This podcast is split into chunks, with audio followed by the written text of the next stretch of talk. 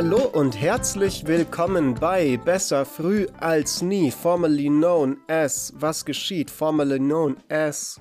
Was war unser Name, den wir zwischen. Serious Bullshit. Serious Bullshit. Wie kannst du das vergessen, ey? Das war doch so ein guter Name.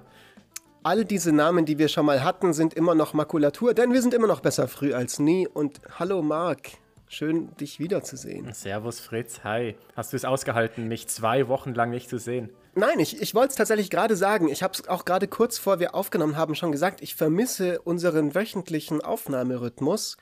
Und äh, das, das geht mir wirklich ähm, durch Mark und Bein, dass wir uns so lange nicht mehr gesehen haben. Wir haben jetzt gerade vor wir aufgenommen haben, uns eine halbe Stunde über schweizerische Nationalsportarten unterhalten.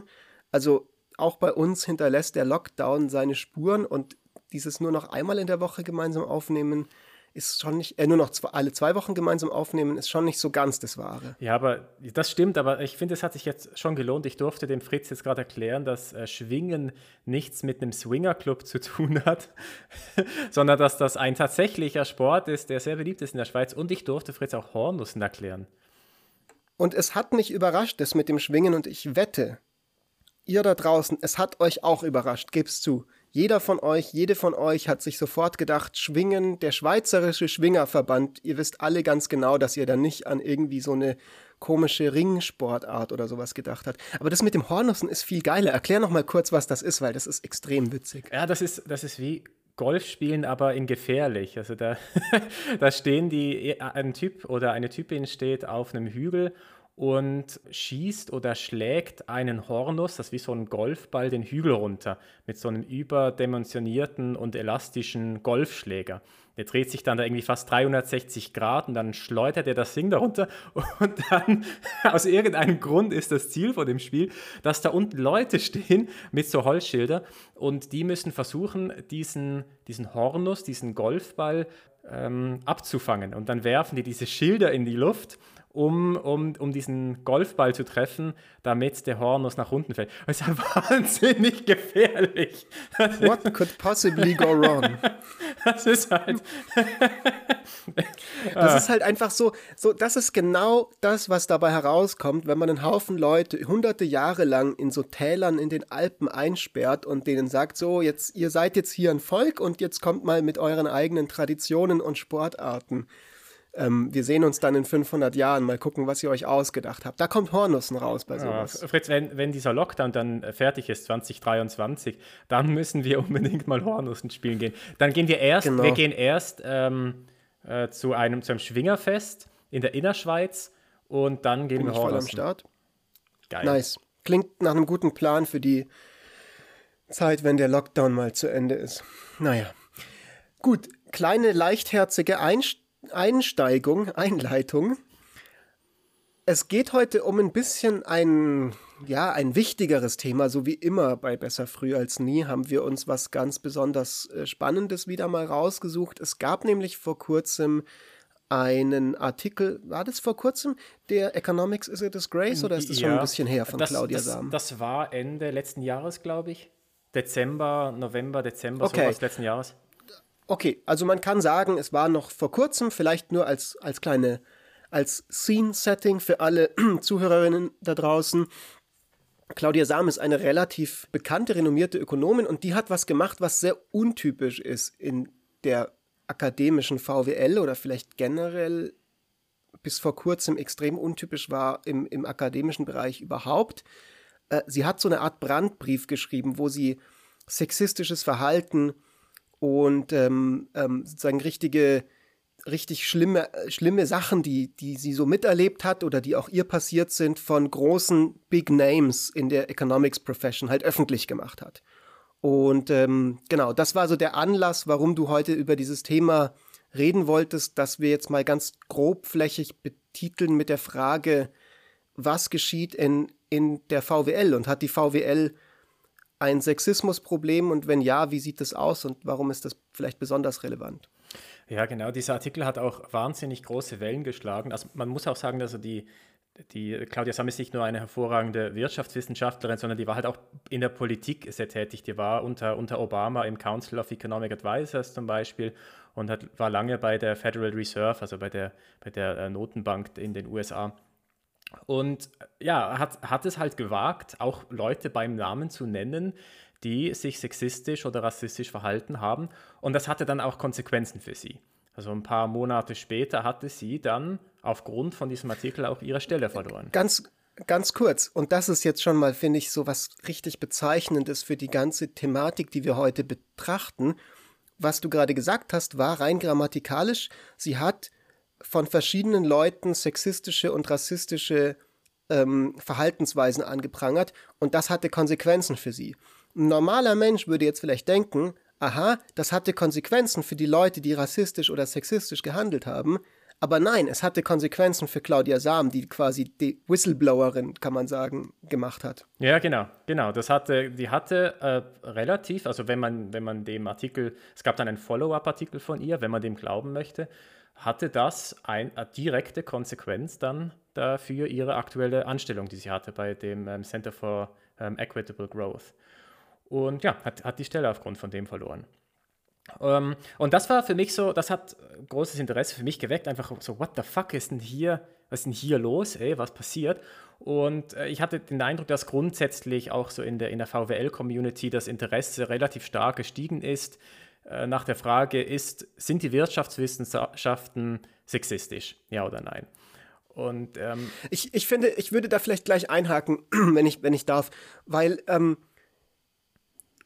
also jetzt mal wirklich ganz ehrlich, das überrascht doch jetzt wirklich niemanden eigentlich, dass es auch in der VWL sexistische Strukturen gibt. Das ist ja jetzt, also wir sind mittlerweile im Jahr 2021, das ist, glaube ich, nichts, was einen noch schockieren sollte.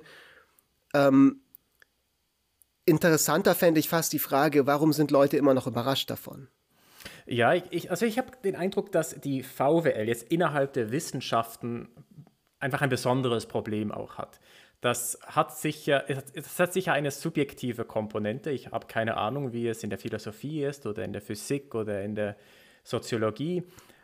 Aber ich habe den Eindruck, dass es in der VWL ein besonderes Problem ist. Und es gibt inzwischen halt verschiedene empirische Untersuchungen innerhalb der Wirtschaftswissenschaften, die das auch belegen können, dass es das tatsächlich gibt. Es ist nicht überraschend, das ist so, aber für mich interessant, warum gerade warum gerade so besonders ausgeprägt in den Wirtschaftswissenschaften? Wenn du sagst besonders ausgeprägt in den Wirtschaftswissenschaften, dann lass uns doch erstmal ganz kurz vielleicht auf der Sachebene bisschen explizieren, was genau wir damit meinen. Inwiefern ist es besonders ausgeprägt? Was sind die Ausprägungen? Was sind diese empirischen Studien, von, die wir geredet, von denen wir geredet haben? Und in einem zweiten Schritt würde ich sagen, gehen wir dann zu der Frage, was sind die Erklärungen, die dafür vielleicht gegeben werden oder die auch jetzt uns im Kopf rumgespukt sind, als wir heute und gestern uns über die Folge heute unterhalten haben. Ja, es gab eigentlich so zwei wichtige Studien, die rausgekommen sind, die sich grundsätzlich die äh, VWL-Community angeschaut haben. Die eine Studie äh, hat sich ein äh, relativ prominentes und wichtiges Forum angeschaut und die andere Studie hat sich angeschaut, ob Männer und Frauen unterschiedlich, unterschiedlich behandelt werden äh, an, auf, an Konferenzen beziehungsweise wenn sie ihre Arbeit präsentieren. Äh, die erste Studie mit dem, mit dem Forum war eigentlich eine Bachelorarbeit von ähm, Alice Wu an der Berkeley University, die aber dann relativ prominent publiziert wurde und auch eine äh, ziemliche Wellen geschlagen hat. Und was sie gemacht hat, ist, dass sie ein komplettes Forum heruntergeladen hat und untersucht hat, inwiefern dieses Forum sexistisch ist oder nicht. Ähm, das ist das äh, Icon. Beziehungsweise inwiefern sexistische Sprache und Terminologie in den Beiträgen sind, quasi. Also sie, sie hat einen Crawler über die, ja, genau. über die Worte äh, laufen lassen. Genau. AI quasi, die das klassifiziert, dann Pattern Recognition als sexistische Terminologie oder nicht sexistische. Ja, genau, genau. Und das äh, Forum, das ist das Economics Job Market Rumors Forum. Das ist äh, ein an anonymes Forum, wo Ökonominnen und Ökonomen, wie der Name sagt, Gerüchte posten können. Äh, in der VWL gibt es den sogenannten Job Market. Das ist ähm, der, der Arbeitsmarkt für, wenn man ähm, eine Assistenzprofessur oder einen Postdoc sucht. Und, und diese Information innerhalb von diesem Arbeitsmarkt, der relativ effizient gestaltet ist, also das ist typischerweise wirklich eine Konferenz oder zwei Konferenzen im Jahr, äh, diese Informationen sind natürlich super wichtig. Wer bekommt welche Stelle, wo, wo gibt es wo gibt's noch offene Positionen. Und diese Informationen werden auf diesem Forum gepostet. Dafür ist das Forum im Prinzip da. Das Ganze ist anonym. Äh, wenn man sich da anmeldet, bekommt man eine Kennungsnummer, die auch jedes Mal eine andere ist, wenn man wieder etwas postet. Und kann dann da Informationen, die man über das eigene Department halt hat, da reinposten. Also wenn ich jetzt zum Beispiel weiß, okay, an meiner Uni äh, sind die und die Positionen ausgeschrieben, die und die Personen sind in der engeren Auswahl, dann könnte ich das anonym in diesem Forum da hineinposten. Ich meine, da muss man jetzt auch erstmal sagen, und ich, ich also ich werde dir jetzt ab und zu so ein bisschen von der Seite reingrätschen. Auch da, wenn du halt ein Forum hast, was halt basically 4chan für Economics ist, also vom Prinzip her, du kannst absolut anonym dort posten, es gibt eine, eine, nur einen Zahlenindikator, du, es ist, das hat Rumors schon im Namen ist es dann so überraschend, dass Leute da vom Leder ziehen und, und, und dass da richtig viel toxische Scheiße gepostet wird? Nein, überhaupt Vielleicht nicht so sehr. Nein, es ist überhaupt nicht über, überraschend. Aber die Tatsache, dass man überhaupt schon so ein Forum hat, was dann auch wirklich eine große Relevanz hat, spricht halt für sich. Ich kenne keine andere Wissenschaft, die das hat. So, und, und dieses Forum ist, ich bin zum Beispiel. Doch, es gibt aber auch, es gibt auch Social Science äh, Job Rumors und äh, Philosophy Job Rumors und so weiter. Aber ist es ist das Ausmaß der Toxität, to Toxi Toxizität, ach Jesus Christ, ist das, das Toxicity. Gleich, Toxicity, ist das im gleichen Ausmaß ähm, wie, wie im Econ Job Market Rumor? Das weiß ich nicht. Äh, ich habe also ich habe das Econ Job Market Rumor Forum habe ich eine Weile lang ein bisschen mitverfolgt, als ich eben meinen Master gemacht habe in P&E, also in Philosophy and Economics in Bayreuth. Auch weil ich damals halt das Gefühl hatte, so ich ich bin jetzt irgendwie, ich werde ja jetzt auch Ökonom und irgendwie muss man da dieses Forum lesen, weil das ist irgendwie wichtig oder so, keine Ahnung. Also äh, ich, ich habe das Gefühl gehabt, dann auch relativ schnell, dass das auch einfach kein sonderlich, also es gab Threads und es gab Stellen in dem Forum, wo ich schon das Gefühl hatte, da sind Leute, die sind wirklich ernstzunehmende Professoren, die da auch posten. Also die, es ist ja wohl scheinbar so, dass da viele, also davon kann man, glaube ich, sehr gesichert ausgehen, dass da jetzt nicht nur irgendwelche BWL, Reddit, ähm, Leute, die irgendwie sonst irgendwie GameStop-Aktien kaufen oder sowas posten, sondern dass es schon auch quasi eine Überschneidung hat mit der tatsächlichen Szene, sage ja, ich mal. Ja, ja, also das, das auf alle Fälle. Also man sieht das auch, wenn äh, Stellen besetzt werden und die Informationen, die man vorab halt da kriegt über diese Rumors, die treffen dann ein. Also das sind wirklich Leute, die an diesen Departments arbeiten und Informationen publik machen, anonym. Das, das ist so.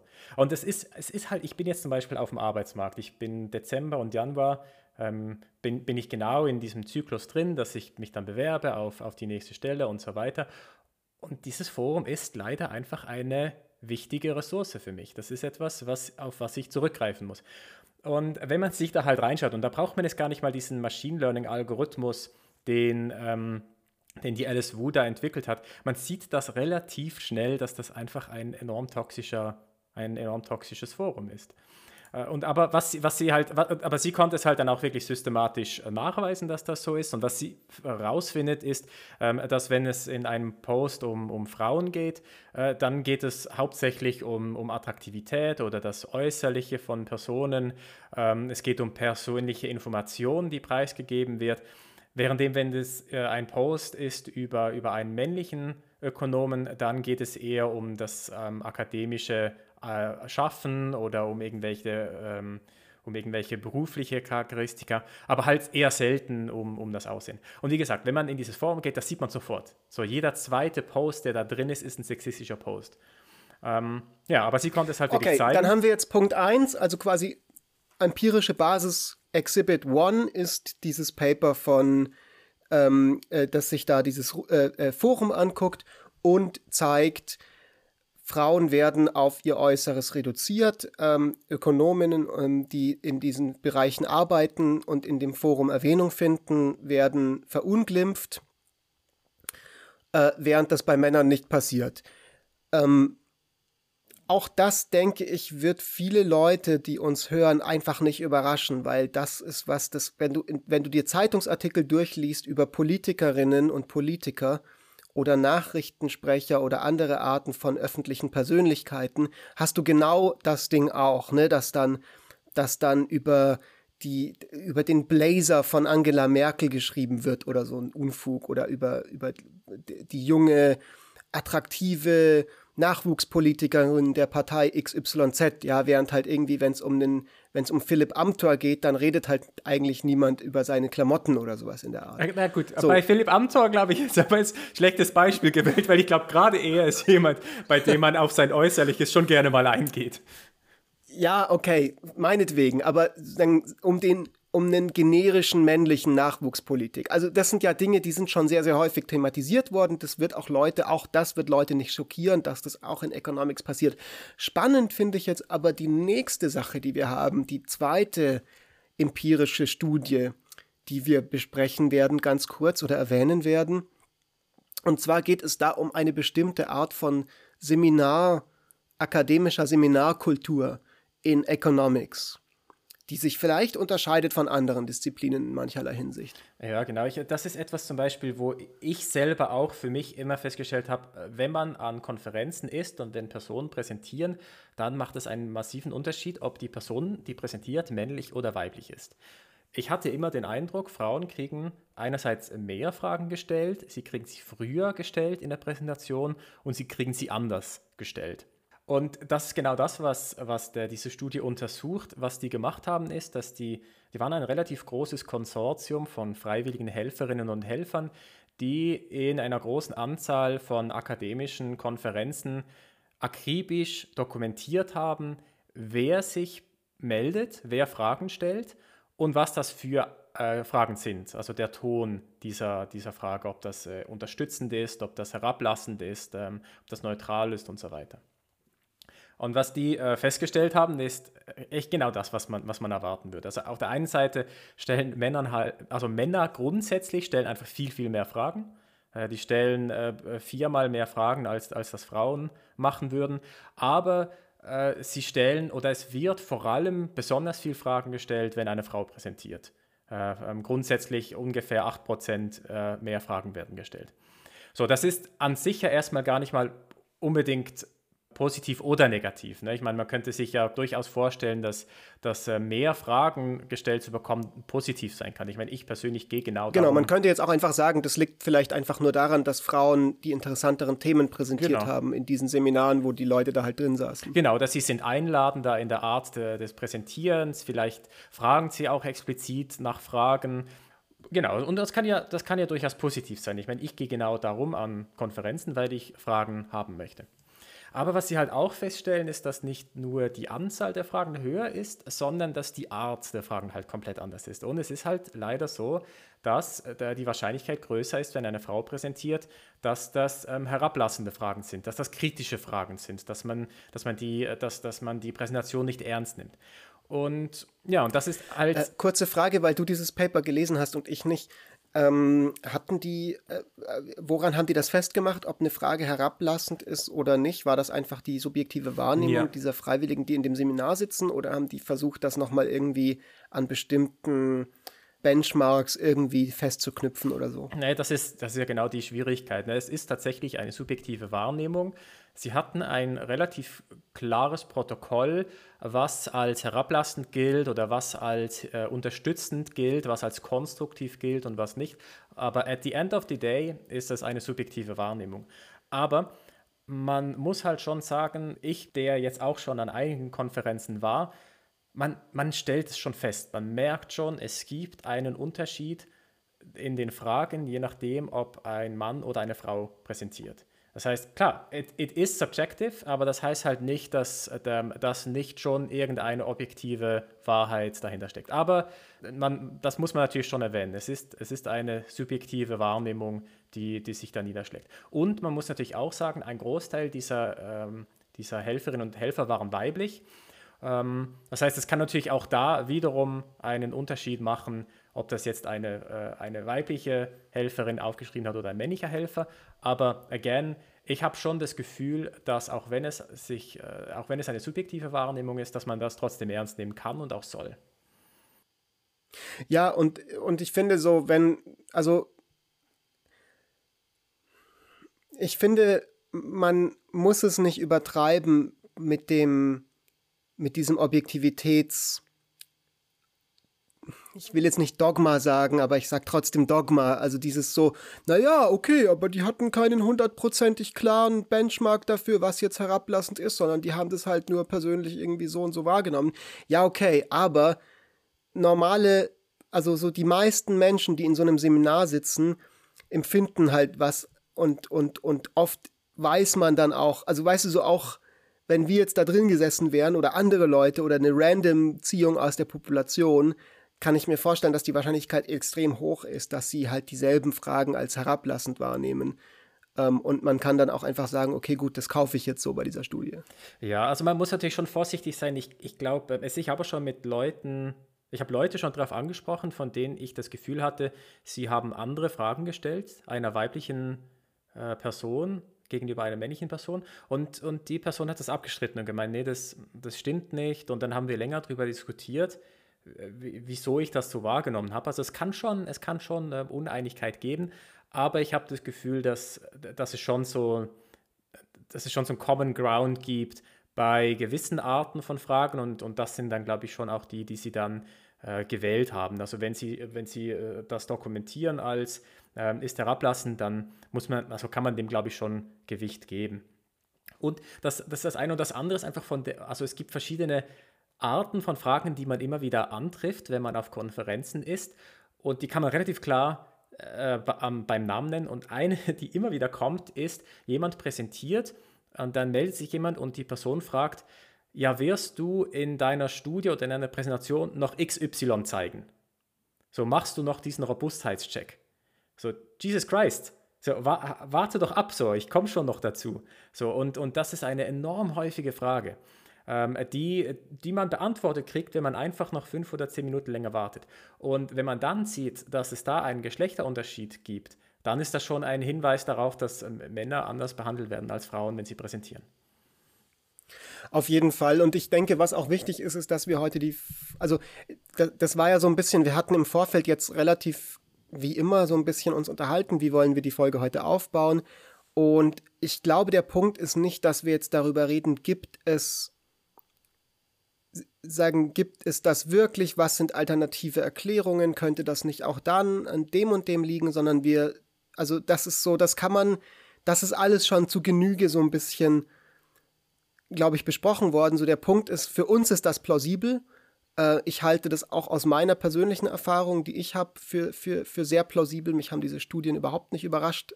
Auch ich habe das ich muss auch da mich selber an der eigenen Nase fassen, dass das bei mir eine Weile lang gedauert hat, bis ich sowas auch selber, also bis ich da ein bisschen sensibler dafür geworden bin, für solche Dynamiken in den Uni-Seminaren, wo ich selber dann partizipiert habe und so weiter. Ähm, und ich finde, es gibt halt noch eine ganz klare Statistik, die einfach nicht von der Hand zu weisen ist. Und zwar, guck dir an, wie viele, wie die Geschlechterverteilung ist von Leuten, die jetzt Abitur machen oder wie auch immer Abitur in der Schweiz genannt wird, Matura oder so Matura, ähnlich. Matura, ja. ähm, das ist ungefähr 50-50. Ich glaube, im Durchschnitt sind die Noten von, äh, von weiblichen Schülerinnen auch ein bisschen besser als von männlichen Schülern, wenn ich mich da jetzt das richtig im Kopf habe. Und dann guckst du dir an, wie ist das Geschlechterverhältnis von Leuten, die ähm, Bachelor in VWL anfangen. Das ist dann nicht mehr ganz 50-50. Wie ist das Verhältnis von denen, die einen Master anfangen? Da sind dann noch weniger Frauen dabei. PhD noch weniger Frauen dabei und dann wirklich akademische Karriere sind noch weniger Frauen dabei. Und dann zu sagen, so, naja, das liegt halt daran, dass die halt nicht den Fit dafür haben oder was auch immer, das halte ich halt nicht für eine plausible Erklärung, sondern ich finde so allein diese Zahl, allein diese Zahlen, Zahlenfolge, sage ich mal, von, also dass der Anteil immer, immer mehr abnimmt und dass es dieses, diesen Uphill, dieses Glass Ceiling so ein bisschen gibt, ähm, ist schon ein sehr, sehr starker Indikator, dass da auch einiges im Argen äh, ist, ist, was, was dann eben kombiniert mit diesen, mit dieser Studie zum Beispiel zur Seminarkultur oder diesen anekdotenhaften Sachen, wie jetzt dieses, dieses Paper von Claudia Sam oder halt dieser Blog-Eintrag von Claudia Sam, ähm, der zeichnet ein ziemlich eindeutiges Bild, würde ich sagen. Ja, def definitiv. Ich, ich habe auch den Eindruck, es ist, es werden, es werden Steine in den Weg gelegt und es ist, das, es ist einfach eine zusätzliche Hürde, die, die, man, die man meistern muss, wenn man halt nicht, nicht als, als weißer Cis-Mann äh, in, in dieses Rennen geht. So. Mit dem würde ich jetzt quasi dann sagen, okay, was, was jetzt? So, also zum einen vielleicht, wie also wie kann man das ändern, ist so ein bisschen, ja, die Frage ist so ein bisschen mau, weil obviously ist die Antwort halt so, naja, indem die Leute sich halt also nicht mehr so eine Scheiße machen quasi und sich und sich und sich sozusagen aufhören, sich von ihren Biases leiten zu lassen, aber also viel Glück damit. ähm, die, die, die, die, Frage quasi, die jetzt ich vielleicht spannender wäre, finde, ist so, gibt es strukturelle Sachen in der akademischen Kultur der VWL, auch vielleicht so aus deiner Perspektive als jemand, der da jetzt schon wesentlich mehr Zeit mittlerweile verbracht hat als ich, die das begünstigen? Also zum Beispiel, ich hatte immer so ein bisschen das Gefühl, und da würde mich interessieren, wie du das siehst, dass ähm, diese Idee von dem Marketplace of Ideas und dem Wettbewerb unterschiedlicher Forschungsansätze, der ja generell in der Wissenschaft eine sehr prominente Rolle spielt und der an sich ja auch ein super, super guter Gedanke ist, in der VWL nochmal ganz besonders stark zum Selbstverständnis gehört der, der Kultur. So. Also dieses, wir haben jetzt ähm, eine eine Fragestellung und wir streiten uns in der Sache über diese Fragestellung und am Ende gewinnt halt das beste Argument. Und wir sind hier alle als Peers und, ähm, und die implizite Annahme quasi, die drinsteckt in diesem Selbstverständnis ist, wir sind alle mit mehr oder weniger ähnlichen Ausgangsvoraussetzungen hier. Also klar, manche Sachen sind offensichtlich, dass eben jemand, der Professor mit vielen Jahren Berufs, mit vielen Jahren Tenure ist oder sowas, irgendwie mehr Weight hat als jemand, der im ersten Semester Bachelor ist, was ja irgendwo auch logisch ist. Ähm, aber quasi innerhalb von jetzt, also von so die Seminare, die wir halt hatten in unserem Master zum Beispiel, von Leuten, die innerhalb von einem Semester sind, da ist es schon so ein bisschen die Annahme. Und die Frage ist jetzt aber quasi zum einen, ist das immer so? Und zum zweiten ist, also begünstigt diese begünstigt diese, dieses Zelebrieren von diesem akademischen Streiten vielleicht auch so ein bisschen diese Gotcha-Fragen und kommen diese Gotcha-Fragen dann auch so dieses so, ich, ich, ich zeige jetzt, was für ein krasser Checker ich bin, indem ich der Person, die vorträgt, eine Frage stelle, die sie so nicht beda bedacht hat und bin quasi establishe so ein bisschen Dominance. Und vielleicht kann ich das eher machen gegenüber einer Person, die möglicherweise sowieso schon als weniger kompetent wahrgenommen wird von den Leuten im Seminar, weil sie halt, was weiß ich, ja, mit einer, mit einer höheren Stimme redet oder eine Frau eben ist oder eine weibliche Erscheinung hat oder sowas. Ja, ich, ich habe schon Eindruck, dass das so ist und das, ähm, ich finde, das ist ein wichtiger Punkt, wenn es darum auch geht. Du hast vorhin gesagt, äh, ja, wir müssen uns einfach alle oder ich weiß nicht mehr genau, was du genau gesagt hast, aber so von, ja, wir müssen uns bewusst werden, dass es halt diese, diese Ungleichheiten gibt, dass es diesen Gender Bias gibt und so weiter. Aber das ist halt einfach nicht im Interesse von allen.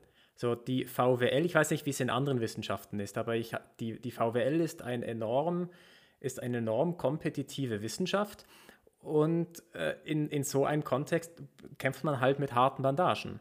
Und wenn das halt bedeutet, dass man dann halt auch mit, äh, ja, unter der Gürtellinie kämpft, dann tun die Leute das halt auch. Und da gehört halt auch dazu, dass man diskriminiert gegenüber dem Geschlecht oder gegenüber anderen Hintergrundcharakteristika. Und die, die, die VWL ist ganz klar eine, eine Wissenschaft, in der dieses, dieser Diskurs einen enorm wichtigen Stellenwert hat.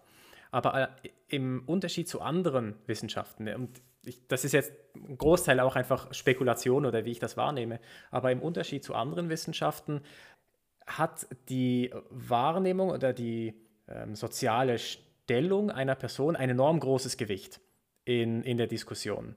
Es, es hat ein enorm großes Gewicht, ähm, an welcher Universität man eine Professur hat, ob man einen Nobelpreis gewonnen hat oder nicht. Und das hat aus meiner Sicht viel damit zu tun, dass ein Großteil der Fragestellungen, die wir haben, schwierig sind, empirisch zu belegen und viel äh, Argumentation benötigen oder viel Überzeugungsarbeit benötigen.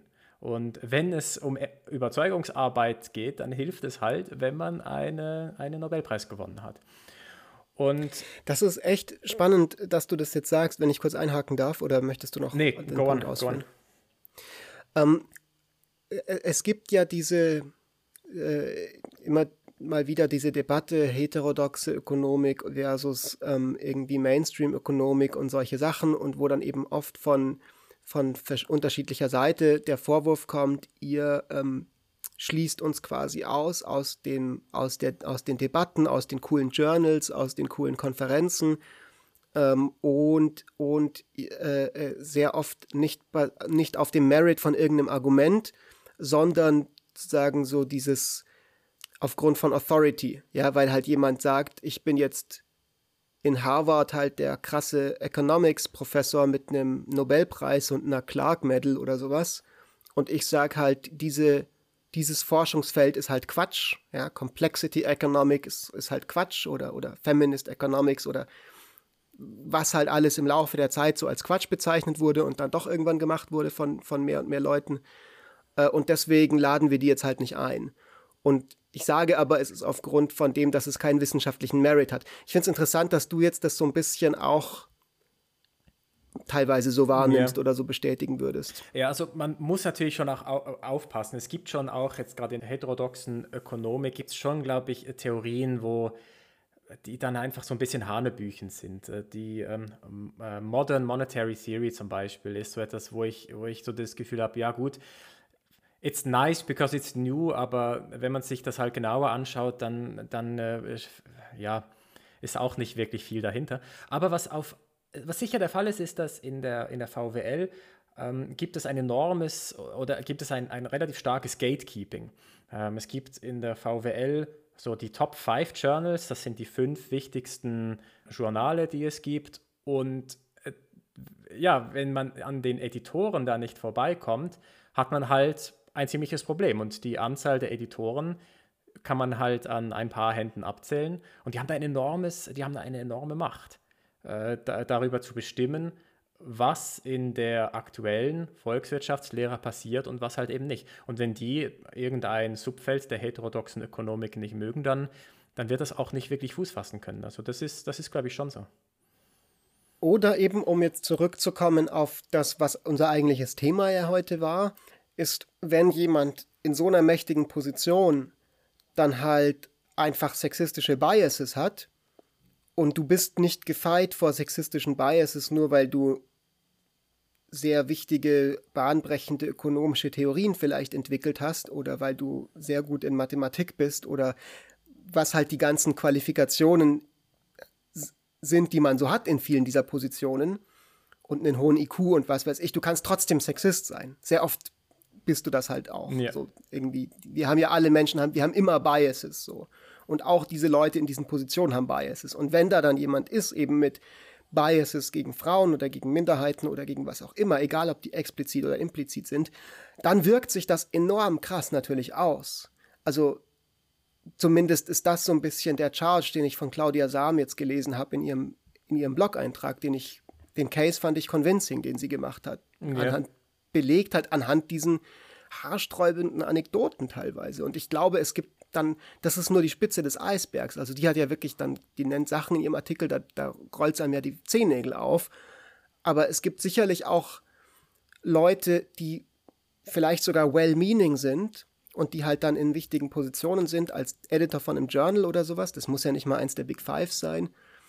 Und die aufgrund von ihren Biases dann halt wichtige Forschung oder auch wirklich aufstrebende, clevere Ökonominnen oder sonstige Leute von, also in der VWL irgendwie torpedieren oder, oder, oder downschatten, weil sie, ja, halt blöd sind quasi, weil sie sexistische Biases haben. Eben. Ja, ja.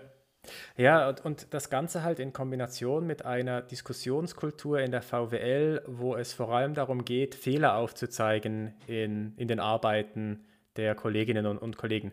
Was, was ja nicht unbedingt schlecht sein muss. Also ich persönlich finde das eigentlich ganz, ganz interessant, weil ich dann weiß, ähm, wenn, ich, wenn ich mich mit einer Arbeit beschäftige, ich muss halt, ich muss halt die ganzen Schwachstellen, die es gibt, da muss ich eine Antwort darauf haben. Und ich muss wirklich schauen, dass das Ding wasserdicht ist, weil ich weiß, dass die Leute dann versuchen, meine Arbeit abzuschießen. So. Und das, wenn du halt dann aber Leute hast, die, die Gatekeeper sind, und die das auch machen, dann kann das halt Konsequenzen haben. Und Claudia Sam beschreibt das ja auch ganz gut. äh, in, in, in einer Stelle, wo sie, wo sie beschreibt, wie, wie Editors von, von diesen großen Journals halt auf Twitter ein Papier auseinandernehmen. So in einem, in einem Tweet. Und, und der, dieser Tweet ist, oder das war vielleicht auch nicht wirklich ein viel, viel, viel dahinter gedacht bei diesem Tweet, sondern man hat vielleicht so einen, einen, kleinen, einen kleinen Subaspekt von dem Papier nicht gut gefunden und das getweetet. Und wenn das so jemand macht, dann ja, ist auseinandernehmen ist vielleicht gar nicht mal richtig die, die richtige Terminologie, weil das impliziert ja so ein bisschen, man beschäftigt sich mit den tatsächlichen ja, Argumenten, macht stimmt. vielleicht einen Twitter-Thread dazu, sondern es ist mehr so ein Dank irgendwie. Ja. Man, man, man, linkt, man linkt das Paper oder erwähnt es oder so und sagt so, das ist aber keine gute Science gewesen. Ja, genau. genau. Oder, so sagt, oder sagt, oh, das ist ja gar kein inhaltliches, das ist ja nichts Inhaltliches, sondern nur ein, ein oder man sagt, man, man sagt, oh, dass die Identifikationsstrategie, das, das hält wahrscheinlich überhaupt nicht so. Und selbst wenn danach in einem Austausch sich herausstellt, dass die Identifikation doch hält oder das Papier eigentlich doch super ist, wenn, wenn ein, ein, ein Editor von einem Top-5-Journal so etwas tweetet, dann ist dein Papier tot. Dann hast du keine Chance mehr. So, dann, also in einem guten Journal das Ding unterzukriegen. Weil das ist dann einfach das, was in den Also gut bedeutet in dem Fall nicht, nicht gut, sondern halt renommiert. Ne? Ja, renommiert, so, ja, genau. Ja. Weil ein gutes Journal würde natürlich die Paper nicht aufgrund von einem Tweet von irgendeinem Editor beurteilen, sondern on its merits. Äh, naja, es, Wenn ich jetzt äh, mal so diesen kontroversen Point raushaue, quasi. Äh, ja, also hm, die Qualität in den Top 5 ist hervorragend. Das muss man schon sagen. Es ist jetzt nicht so, dass das nur irgendwie renommiert ist und das deswegen ein Top 5 ist, weil da halt die Leute aus Harvard publizieren. Die Papers sind schon wirklich, das ist schon die Crème de la Crème. Aber ich meine, es gibt so viele hervorragende Paper. Und es ist halt einfach so, dass in der VWL viel über Storytelling passiert, dass es darum geht, den Leser oder die Leserin zu überzeugen, von dem, was man da zeigt. Und wenn man dann einen, einen Editor von einem Top 5 Journal im Nacken hat, der auf Twitter in einem Tweet gesagt hat, die Identifikationsstrategie ist mau, dann, äh, hast, dann ist es halt ein, ein, ein Uphill-Battle so. Ich überlege jetzt gerade, wie wir dieses Gespräch weiter strukturieren oder zu einem Abschluss bringen. Aktuell, was wir sagen, ist, es gibt diese Tendenzen die wir auch wahrnehmen in der VWL, für die wir uns vielleicht auch ein bisschen gebraucht haben oder auch so ein bisschen, ja,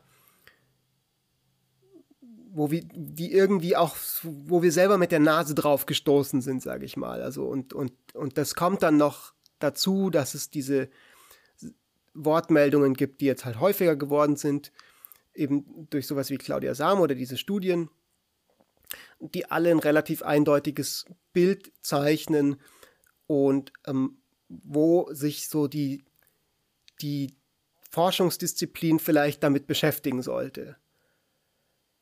Was folgt da jetzt draus? Weil das Problem ist ja so ein bisschen für so einen einzelnen Menschen, jetzt zum Beispiel wie dich, ne, der da äh, eben sein Living machen möchte auf dem Jobmarket und so. Du bist ja da jetzt in einer total schwierigen Situation wieder, weil auf der einen Seite das, was du konkret tun kannst, ist halt solche Verhaltensweisen out zu callen, wenn du sie beobachtest, ne? Und da eben das Wort zu ergreifen. Nur die Incentives sind halt mega schwierig so. Also es ist jetzt nicht in deinem Interesse als Mark Stöckli auf einer hochkarätigen VWL-Konferenz, wenn du miterlebst, da ist jemand, der ist halt Editor bei einem total guten Journal und der macht irgendwas, was du vielleicht wahrnimmst als nicht cool, dann ist es erstmal aus deinem Interesse nicht wirklich sinnvoll, da den öffentlich zur Rede zu stellen oder nach dem Seminar zur Rede zu stellen oder irgendwas zu sagen, weil du dir halt wieder vielleicht Sorgen machst über deine so, vielleicht hast du ein Paper, das du halt genau bei dem sein Journal ja. irgendwie einreichen möchtest. Ja, berechtigte Sorgen vor allem. Es ist ja, es ist halt echt so, das hat Konsequenzen. Ne, es ist jetzt nicht so. Aber das Problem ist damit ja, und, und natürlich sind diese Sorgen berechtigt, aber das Problem ist damit ja genau das, dass quasi dass genau das das ist, warum es schwierig ist, so eine Kultur zu ändern. Genau. Weil irgendjemand, so, wenn es dann eine Person gibt, die dann mal den ersten Schritt macht, und in dem Fall war es jetzt halt heute zum Beispiel Claudia Sam, selbst die, die wirklich brillant ist und wirklich accomplished ist und, und, und eine, eine stabile Karriere hat, hat massiven, also massive Probleme damit bekommen. Und ähm, du als Marc Stöckli bist ja noch in der guten Position oder ich eben, dass wir, dass wir ja in unserem Alltag gar keinen wirklichen Nachteil haben, außer dass unser Unrechtsbewusstsein vielleicht ein bisschen irgendwie affiziert wird durch solche Sachen, wenn wir das lesen. Aber wir selber haben noch nie, glaube ich, aufgrund von unserem Geschlecht massive Nachteile erfahren in, in einer vergleichbaren Sache wie jetzt diese, wie jetzt diese Seminargeschichten, die eben zum Beispiel Sam da erzählt hat. Ja, die, ich meine, das, das Problem ist, ist ja besonders perfide, weil es hat, es ist ja nicht nur so, dass, dass es negative Konsequenzen jetzt für mich hätte, wenn ich das outcallen würde, sondern es, es hat ja, es, es, gibt, es gibt positive Anreize für Leute, die äh, erfolgreich sein möchten in der Profession, sich gerade so zu verhalten, sich sexistisch zu verhalten.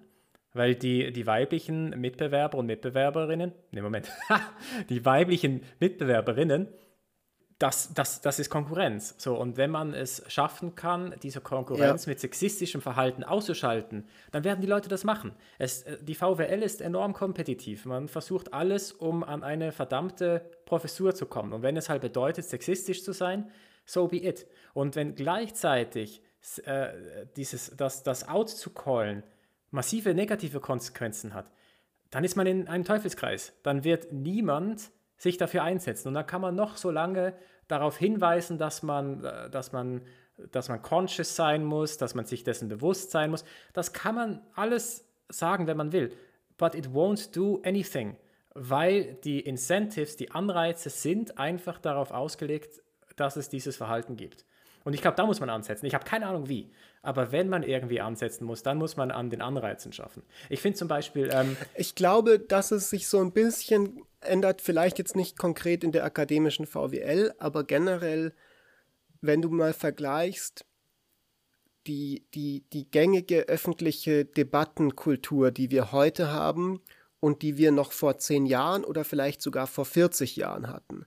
Da gab es massive Veränderungen, was, also, also da, da, ist ja enorm viel passiert aufgrund von, von unermüdlichem Struggle von Frauen, die sich gewehrt haben gegen ja. sexistische Muster. Also das ist, also die, was du 1900 in den 70er Jahren im deutschen Fernsehen für total salonfähige Witze gemacht wurden, das sind halt Dinge, wo heutzutage Karrieren darüber verloren gehen. Und da gibt es ja jetzt gerade so dieses Gegenmovement von Leuten, die sagen, oh nein, ja, man darf ja nicht mal mehr Witze machen und meine akademische Freedom oder meine Freedom of meine Ausdrucksfreiheit wird quasi eingeschränkt dadurch, dass ich jetzt irgendwie, dass es so massive persönliche Konsequenzen haben kann und so. Und ich glaube, da in vielen Arenen hat sich die Incentive-Struktur schon auch massiv verändert. So, das ist dann vielleicht wieder nochmal ein ganz eigenes Thema, dass man nochmal, ähm, ähm, weil dadurch, dass sich da die Incentive-Struktur verändert, kann es halt auch passieren, dass die, dass die gegenteiligen Sachen wieder passieren. Ne? Also dass quasi wieder das weaponized wird und so weiter. Äh, um, um, Konkurrenz auszuschalten und solche Sachen. Also etwas, was das eindrücklich gezeigt hat, wie sich halt eben die Incentives verändern können, war das MeToo-Movement, wo man plötzlich gecheckt hat, okay, shit, äh, die Dinge, die ich tue als Mann, die können mir meinen Job kosten. So, mein sexistisches Verhalten kann mir tatsächlich meinen Job kosten. Und ich glaube, das hatte, das hatte wirklich was gebracht. Ich glaube, das MeToo-Movement war enorm wichtig, als, als, als Instrument, um, um dieses Problem anzugehen. Aber wie du richtig sagst, es hat halt, es, es, es, es bedeutet aber halt auch, dass man jetzt wirklich, egal mit was, enorm aufpassen muss, was man sagt, weil es deinen Job kosten kann. Aber das ist halt wieder auch so, das ist halt wieder auch so scheiße, ne? Weil quasi, also, also das Umdenken oder die Änderung der Kultur ist halt weniger passiert, weil die Leute realisiert haben, okay, Moment mal, wir verhalten uns halt einfach kacke und Leute leiden unter solchen, das sind ja dann nicht nur sexistische Witze, sondern halt wirklich sexuelle Belästigung und so weiter. Das hat tatsächlich negative Auswirkungen. Wir sollten das nicht tun, sondern das Umdenken kam, als Leute realisiert haben, so, oh, ups, wenn ich das halt mache, dann kann ich quasi mild inconveniences in meinem Leben haben oder halt major inconveniences dadurch, dass ich mich beruflich halt dann neu orientieren muss oder was auch immer. Ähm, also das ist, weißt du, was ich meine? Das ja. ist so ein bisschen so, okay,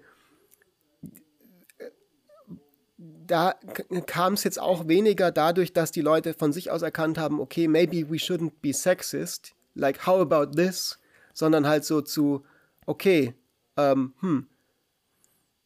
Ja, ich meine, die Herdplatte ist heiß. Ja, yeah, that's, so. that's how it is. Ich meine, natürlich, ich fände es auch geiler, wenn wir alle kollektiv entscheiden würden, okay, let's just not do that shit. Aber es gibt halt einfach viele Leute, die halt nicht so ticken, die halt eben das eigentlich ganz angenehm finden, dass sie, äh, dass sie berufliche Vorteile haben, wenn sie sich sexistisch verhalten. Und maybe it is just the case, dass wir halt solche Dinge wie MeToo brauchen, um, um dem Problem Herr zu werden. Und das ist, das ist unsympathisch, aber if it's, if, if it's the only thing that works, dann also ich, ich, ich weiß, ich habe keine Ahnung, was eine Alternative sein könnte. Wenn es irgendetwas gibt, was jetzt nicht über, über so etwas funktionieren müsste, über Public Shaming oder whatever, ja, sehr gerne. Aber so, solange die, solange naja, die es ja nicht, Also ich finde so, ich finde, wir müssen ja auch ein bisschen aufpassen, wie wir das framen, weil ich finde halt nicht, dass es eben Public Shaming ist in dem Sinne, sondern es ist einfach Accountability. So, also ich finde, da ist schon nochmal ein Unterschied, wenn wir jetzt halt sagen, hey, wir haben uns als Gesellschaft darauf geeinigt, dass halt es falsch ist, Babys zu töten und wenn halt da jemand als Massenmörder rumläuft und tötet die Babys von Leuten, dann finden wir das eine schlimme Person.